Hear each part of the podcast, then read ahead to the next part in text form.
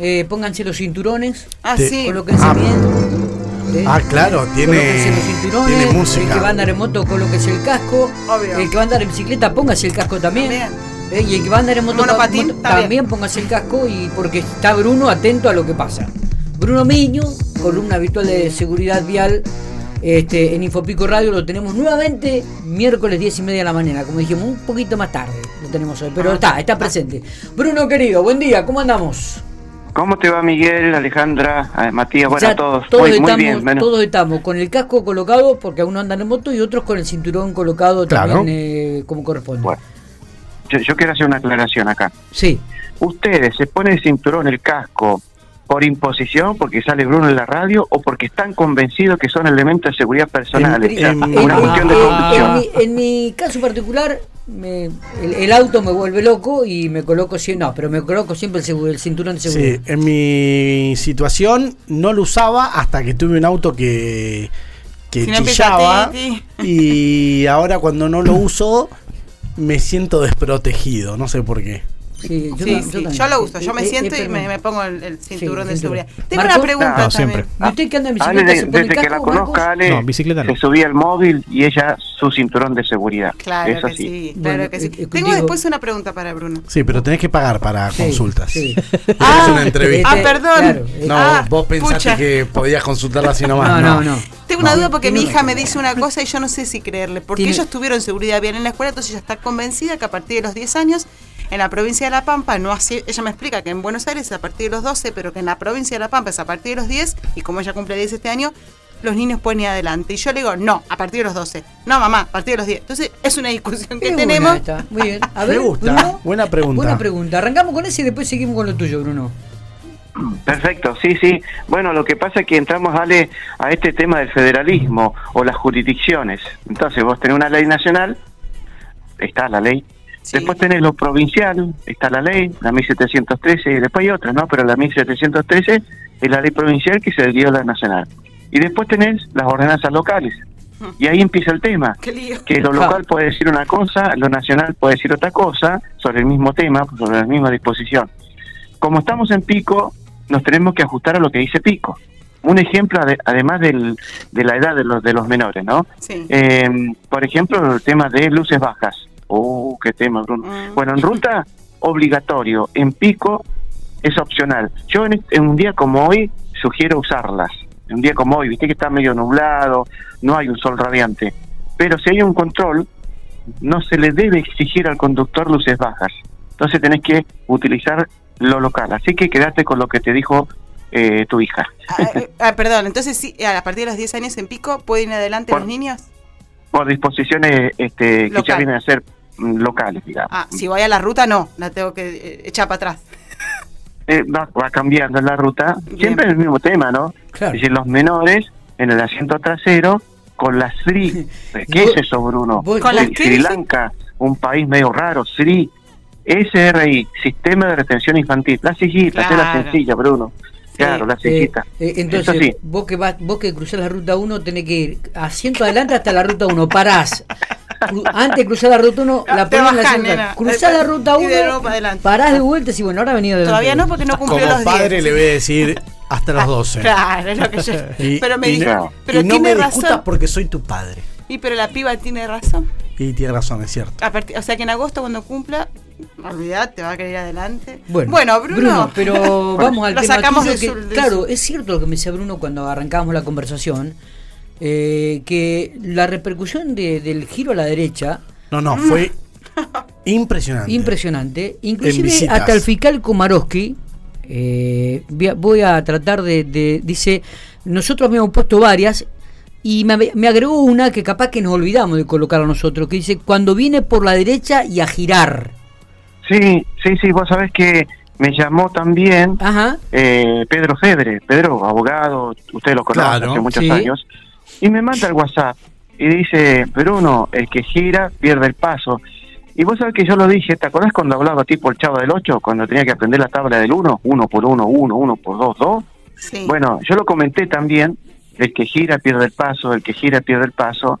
Y bueno, y la transcripción, ¿sí? Por ahí no se anotó en Infopico Digital, pero la grabación, Infopico Radio. Así que Eh, eso puede ser una, una omisión. Va- vamos no. a echar al Lo que- redactor, no te preocupes, Bruno. Sí, sí. Lo, que, Totalmente, lo importante es esto, la repercusión y la participación. Sí, total. Y bueno, te está- te- a ustedes los escucha Komorowski, eh, los lee y los escucha Pedro Febre. Anoten, anoten porque que el gancho para que la gente escuche el podcast. Claro. La gente lo No, no Bruno. lo hice con mala intención, ¿no? ¿no? No lo hice con intención. No. Incluso a Pedro le dije, a Pedro Febre, el doctor Febre, eh, le mando el WhatsApp, le dije respecto en, en una eh, una pendiente del que sube respecto del que baja. El que sube tiene prioridad, pero no tenemos pendientes acá, entonces no quise agregar tantas cosas para no confundir.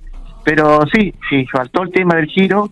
eh, otra vez, tipo 8, el que gira pierde el paso, así que Quiero- unas 10 veces para aprender. Quiero decir que la nota de, mm, de la prioridad de paso es la nota más leída del mes. Mirá. Y ahora voy a seguir a ver si tenemos la de, si es la del año hasta el momento. Eh, Es que la verdad es que todos es- creíamos es que siempre la derecha ¿eh? tenía el paso, es, ¿no? es- Entonces, es la nota más leída del año. Mirá. En lo que va del En 2023. lo que va del 2023. Se agrandó Bruno. Se agrandó Bruno. Sí, pero es- Sí. Se agrandó ver, Bruno. chicos, Estaba espérenme, revisando. espérenme que voy a comprar otro celular más grande. Ahora Ah, no sabía. No, pero esto habla de cómo nos cruza como sociedad, ¿no? Eh, este, tema. este tema. totalmente, ¿eh? Sí, sí, sí, sí. totalmente. Bueno, ¿y vamos a seguir sí. profundizando esto, Bruno, ahora? Cla- Claro, porque hay otro tema para reforzar ref- eh, referido a esto, porque en la ley de tránsito dice que se pierde el paso ante diferentes circunstancias, algunas de ellas ante vehículos que circulan por una semiautopista.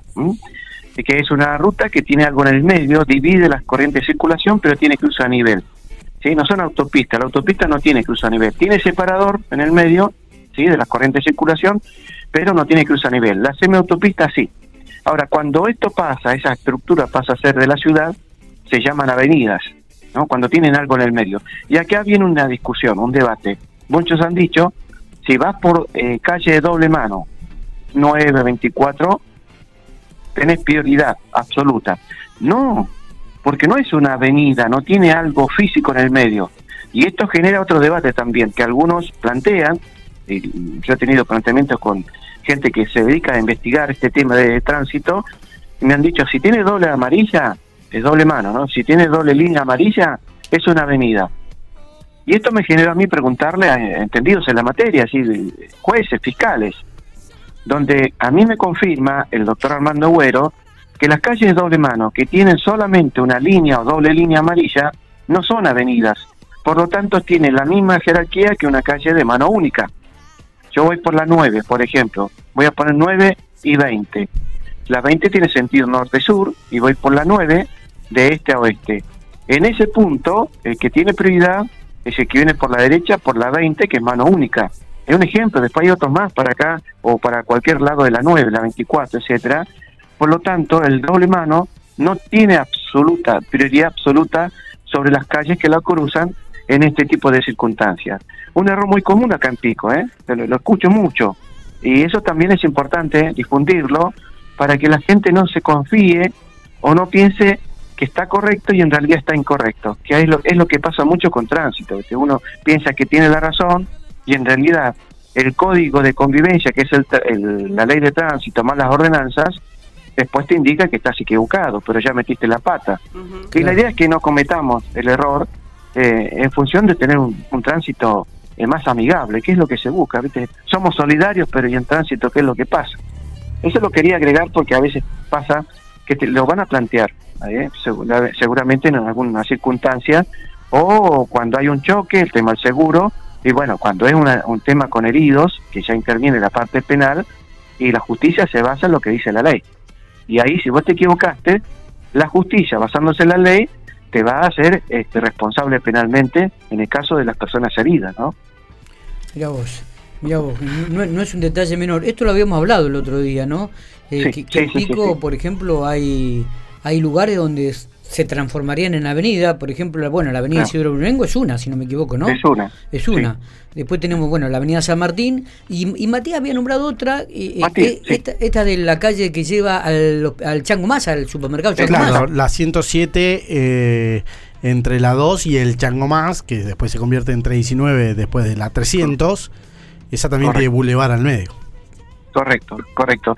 Y hay otro tema, por, por eso esto es muy importante para la formación de todo. Esto, si yo tuviera todo en la computadora y me quedo en mi casa, eh, sí, en mi casa el único que va a saber soy yo, pero los demás que están en el entorno mío y no me sirve porque vamos a convivir. Entonces lo ampliamos, por eso es tan importante el medio de comunicación y lo que están haciendo ustedes, la, la formación para aprender y después, bueno, el tema más difícil, ¿no? Aplicar. Eh, para llegar, al llegar a una intersección, porque por ahora en pico la velocidad máxima en calles es 40, en calles, y en avenida, que la ley dice 60, en pico es 40, eso todos lo sabemos. Por ahora, proyecto de bajarlo a 30, no lo he escuchado, no sé ustedes por ahí de algún concejal, No. porque en Santa Rosa algunas calles pusieron a 30. A 30, sí. Ahora pongamos la, la esquina. La velocidad máxima en las esquinas, según la ley, es 30 kilómetros por hora y según pico, ya del año 98, es 20. Mm. Entonces, ¿por qué hay que reducir? Por ahí está el, el tema. ¿Por qué hay que reducir? Y justamente por esto. Porque si vienen dos vehículos en una intersección, uno por la izquierda y otro por la derecha, el de la derecha pasa primero. Pero para disminuir, para minimizar las consecuencias, la ley dice, el reglamento dice que hay que bajar la velocidad por los potenciales daños, materiales o físicos. Por eso hay que bajar la velocidad, porque no hay tiempo de reacción. ¿Qué es el tiempo de reacción? En este caso sería dejar de acelerar y frenar. Los estudios dicen, algunos van variando entre uno y dos segundos, yo me manejo con el segundo, que el tiempo de reacción de una persona en forma normal, que no va distraída, es de un segundo.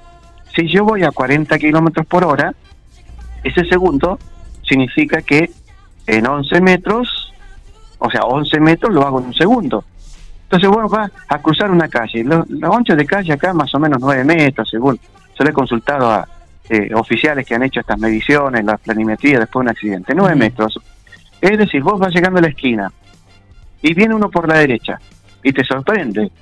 Y tardás un segundo en pisar el pedal de freno y ojalá que frene, que anden los frenos. Quiere decir que recorriste 11 metros sin frenar. ¿Cuándo frenaste? Allá, cuando cruzaste.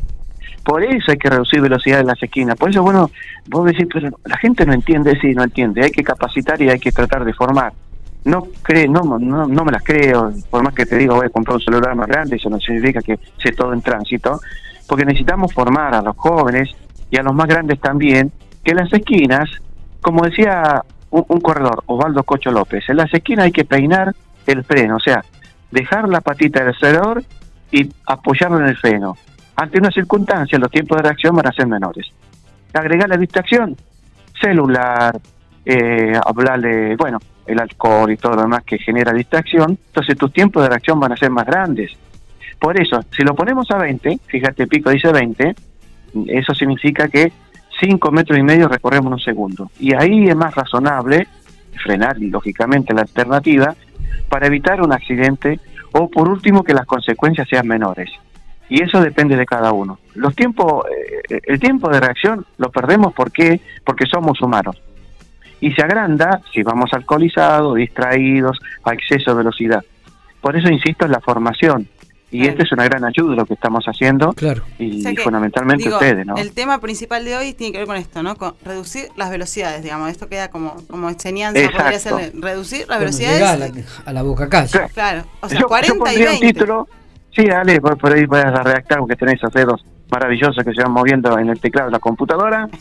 Eh, me permito, me permito. A ver. Tiempos Sí, de pará, reacción del A- an- antes que lo digas, no te olvides que fue la que se equivocó y te dejó en banda. Afuera. No. Con, este ítem. No, no quería mandarla al frente, pero ya que Mati, estamos lo eh, no, no, Mati, estamos en el mes de la Compañero. mujer. ¿Cómo va a mandar al frente a una mujer? Y pero ¿qué tiene que ver una cosa con la otra? Se equivoca, se eh, equivoca. Se equivoca, se equivoca. ¿qué? Bueno. Pero Ah, a ver, In- yo mando al intenté frente a Miguel y salvarte, a Ale. Alejandra. A ver, eh, intenté título. salvarte, No, dos contra ahí gracias, en el gracias estudio. compañero, gracias, pero no, no, sí, acá los chicos está. me mataron. Pido disculpas de rodillas. Bruno, gracias por estos minutos. Pará porque No, pará. a dejar un título. Que Ah, tenía que ah, dejar el título va a dejar Bruno para la nota. Claro. A ver, Bruno. Tiro uno. Sí. Sí. Tiempo reacción del conductor en un cruce en esquina. Acomodarlo, puede ser. Pero tú eres la que manda, Ale. ¿Cómo dijiste tiempo de Sí, reacción? pero- Tiempo de reacción de un conductor. De reacción. Tiempo de reacción. Pará, Bruno, hace rato que no escribís, ¿no? Es como- Ya le vamos a buscar la vuelta, no te Porque, preocupes. porque hay, No, que, hay que meterle el clickback también, o sea. No, Mati, A- me estás Alejandra. Vos sabés que ponele un poquito- gráfico De onda. digital, sí, gráfico digital, para mí siempre fue un karma. es decir, el tema escribir siempre. Radio, televisión, bueno, más o menos. Así que me estás diciendo la puntuación, eh, ortografía, gramática. En esa, dame tiempo y capaz que me mandás para marzo. Mirá, mirá, yo siempre, Gracias, siempre digo para, para las notas y por qué terminan siendo más leídas o no. La información es clave, es importante, es, es el contenido, lo que la gente finalmente termina consumiendo. Pero la Claro. forma de mostrarlo, hay, hay una palabra que dice el contenido es el rey, pero la forma de mostrarlo es la reina. O sea, si no van de la mano, por eso la, la- el título y, y cómo se muestra la nota es tan importante como el contenido, ¿no? Como a veces por eso es tan difícil. Es veces muy es complejo, muy, muy complejo, complejo. pensarlo y Entonces, buscarlo. la, la, eh, la puerta de la redacción dice, o sea que pueden entrar solo personal autorizado. Yo no estoy autorizado, tengo que pedir permiso para entrar. Gracias, Bruno. Bruno, abrazo. Gracias. Que tengan todos una buena jornada.